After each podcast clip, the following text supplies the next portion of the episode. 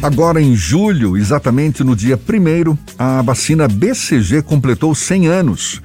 O imunizante protege contra as formas graves da tuberculose e deve ser aplicada deve ser aplicado, né, o imunizante em dose única, preferencialmente nas primeiras 12 horas após o nascimento do bebê.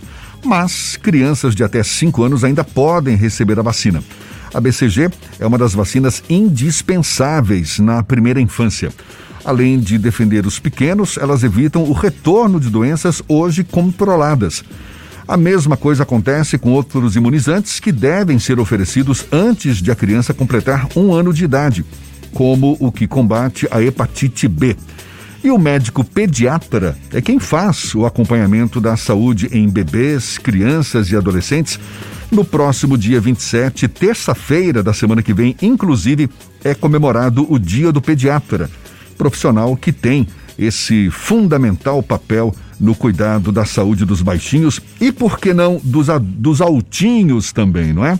A médica pediatra Ludmila Carneiro é nossa convidada, é com ela que a gente conversa agora. Muito prazer tê-la aqui conosco. Bom dia, doutora Ludmila. Seja bem-vinda. Bom dia. Bom dia, Jefferson. Obrigada pelo convite. É sempre um prazer estar por aqui. Deixa eu primeiro te perguntar uma coisa. Segundo a Sociedade Brasileira de Pediatria, calcula-se que no Brasil existam aproximadamente 20 pediatras para cada 100 mil habitantes. Ou seja, Aliás, e, e, que a gente sabe é, é uma das especialidades mais solicitadas pela população. Na sua avaliação, é um número suficiente de pediatras à disposição da população hoje no Brasil? Jefferson, na verdade, assim, a gente tem realmente um déficit grande do número de pediatras e a gente sabe que essa quantidade de pediatras é, vem diminuindo bastante é, muitas pessoas não têm interesse em fazer especialidade e a gente tem buscando cada vez mais mostrar como essa especialidade é uma especialidade importante e necessária para cuidar de toda uma futura geração. Por que a senhora acha que tem diminuído o número de pediatras?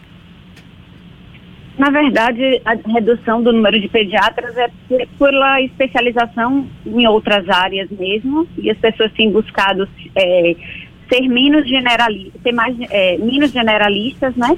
Então, buscando áreas mais focadas, enquanto que o pediatra é aquele profissional que ele vai acompanhar e vai ver um todo da criança. É, a gente tem mostrado o quanto que isso é importante, essa avaliação é, clínica mesmo. Toda eu... a parte tecnológica é super importante, mas a gente não pode deixar de focar na avaliação clínica, que é o fundamental, principalmente para a promoção à saúde.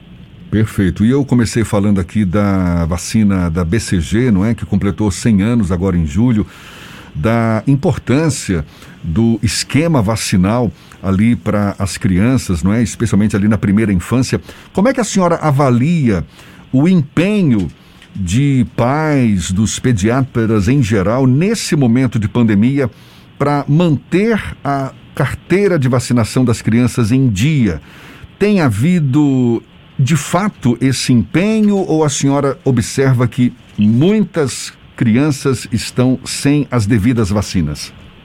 Muitas crianças estão sem as devidas vacinas. Houve uma queda muito grande na taxa de vacinação. E a gente tem observado que as famílias têm medo de ir aos postos e às redes privadas se vacinar.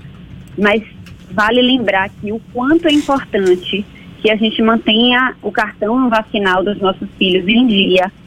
E isso é um papel super importante, tanto da família quanto do pediatra como promotor à saúde dessa família em geral, né, como um todo. E para que doenças que já estão é, erradicadas não voltem.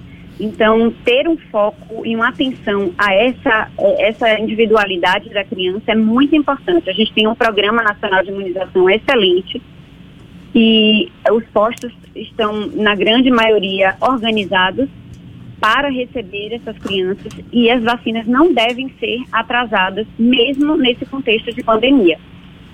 A gente conversou há alguns dias com uma, uma pesquisadora da UFBA que vai aplicar um questionário aqui na capital baiana sobre a vacinação de crianças de 0 a 2 anos e tentar entender as razões por que as famílias não estão buscando completar o esquema vacinal. A senhora, no dia a dia do consultório, consegue identificar quais são as razões para que algumas famílias optem por não vacinar os seus filhos contra doenças que já eram erradicadas? Exemplo do sarampo, que voltou a ter presença no Brasil depois de muito tempo sem registros numéricos expressivos. O que eu tenho observado é, dessas famílias que eu acompanho e que eu tenho sempre trabalhado para que elas é, se sintam mais confiantes em vacinar, mostrando o quanto é importante, é realmente o medo de sair de casa. A grande maioria ainda se sente insegura em relação à pandemia, apesar da gente estar tá vendo que os números são muito menores, que as coisas são mais flexíveis, mas ainda há um grande temor. E eu acredito que o papel do pediatra nesse contexto é super importante para realmente encorajar essas famílias que mantenham os, cartões dos seus filhos em dia. Isso é uma ação é, de saúde individual e principalmente de saúde coletiva. A senhora acredita que o movimento anti-vacina, que já tem algum tipo de repercussão fora do Brasil, ele já tem algum impacto aqui no nosso país para, de alguma forma, fazer com que a desinformação chegue a famílias, gerando dúvidas sobre completar o esquema vacinal de crianças e adolescentes? Eu acredito que sim, né? Infelizmente esse, esse tipo de situação acontece, é muito mais fora do que aqui, mas aqui já vem ganhando um certo espaço.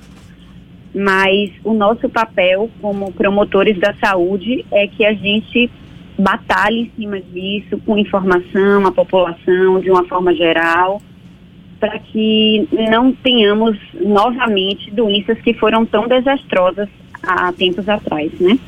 A gente falou, o Jefferson trouxe aqui logo no comecinho dos 100 anos da vacina BCG, que é um, um marco para a questão da vacina.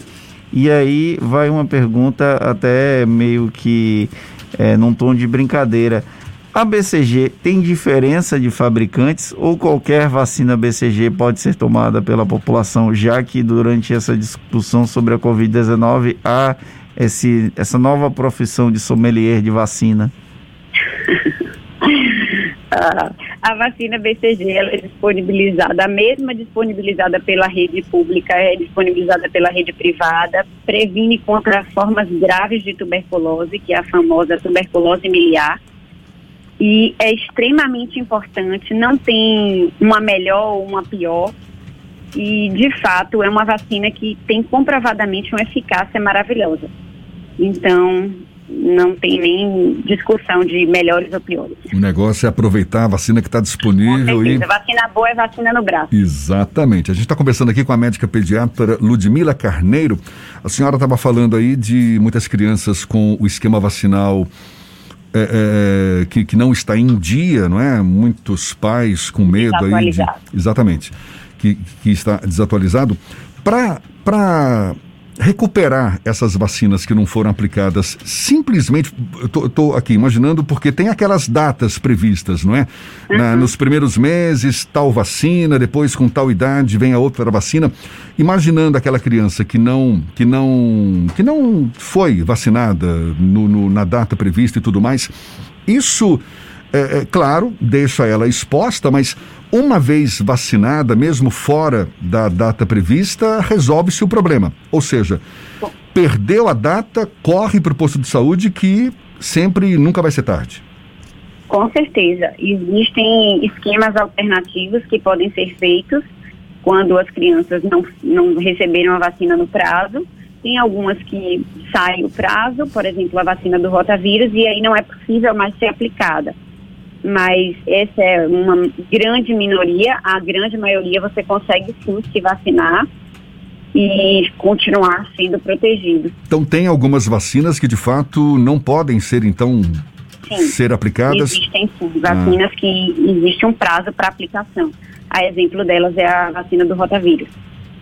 Tá certo. E olhe, desde já, parabéns pela passagem que ainda vai ocorrer, né, do dia do pediatra, agora próximo dia 27 de julho, terça-feira que vem, mas a gente aproveita para parabenizá-la e desejar sucesso. Acho que nesse momento todos os profissionais de saúde merecem os nossos aplausos, os nossos agradecimentos e o desejo de que continuem brilhando aí na vida de todos nós. Médica Ludmila Carneiro, médica pediatra, conversando conosco aqui. Muito obrigado pela sua Obrigada, disponibilidade. Jefferson. Obrigada, Fernando, pela oportunidade e um bom dia. Tá certo, bom dia também. Agora, 8h45 na tarde FM.